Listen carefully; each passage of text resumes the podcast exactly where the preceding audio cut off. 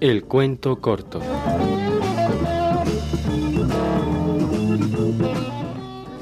En pequeño circo de cortas pretensiones trabajaba no a mucho un acróbata, modesto y tímido como muchas personas de mérito. Al final de una función dominguera en algún villorrio, llegó a nuestro hombre la hora de ejecutar su suerte favorita, con la que contaba para propiciarse al público de lugareños y asegurar así el buen éxito pecuniario de aquella temporada. Además de sus habilidades, nada notables que digamos, poseía resistencia poco común para la incomodidad y la miseria. Con todo, temía en esos momentos que recomenzaran las molestias de siempre, las disputas con el posadero, el secuestro de su ropilla, la intemperie y de nuevo la dolorosa y triste peregrinación. El acto que iba a realizar consistía en meterse en un saco cuya boca ataban fuertemente los más desconfiados espectadores. Al cabo de unos minutos, el saco quedaba vacío.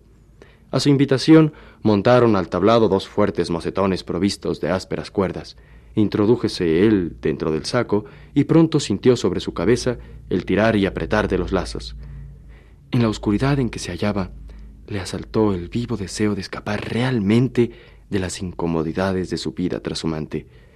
En tan extraña disposición de espíritu, cerró los ojos y se dispuso a desaparecer. Momentos después, se comprobó sin sorpresa para nadie que el saco estaba vacío y las ligaduras permanecían intactas. Lo que sí produjo cierto estupor fue que el funámbulo no reapareció durante la función. Tras un rato de espera inútil, los asistentes comprendieron que el espectáculo había terminado y regresaron a sus casas. Mas a nuestro cirquero tampoco volvió a vérsele por el pueblo, y lo curioso del caso era que nadie había reclamado en la posada su maletín. Pasados algunos días, se olvidó el suceso completamente. ¿Quién iba a preocuparse por un vagabundo?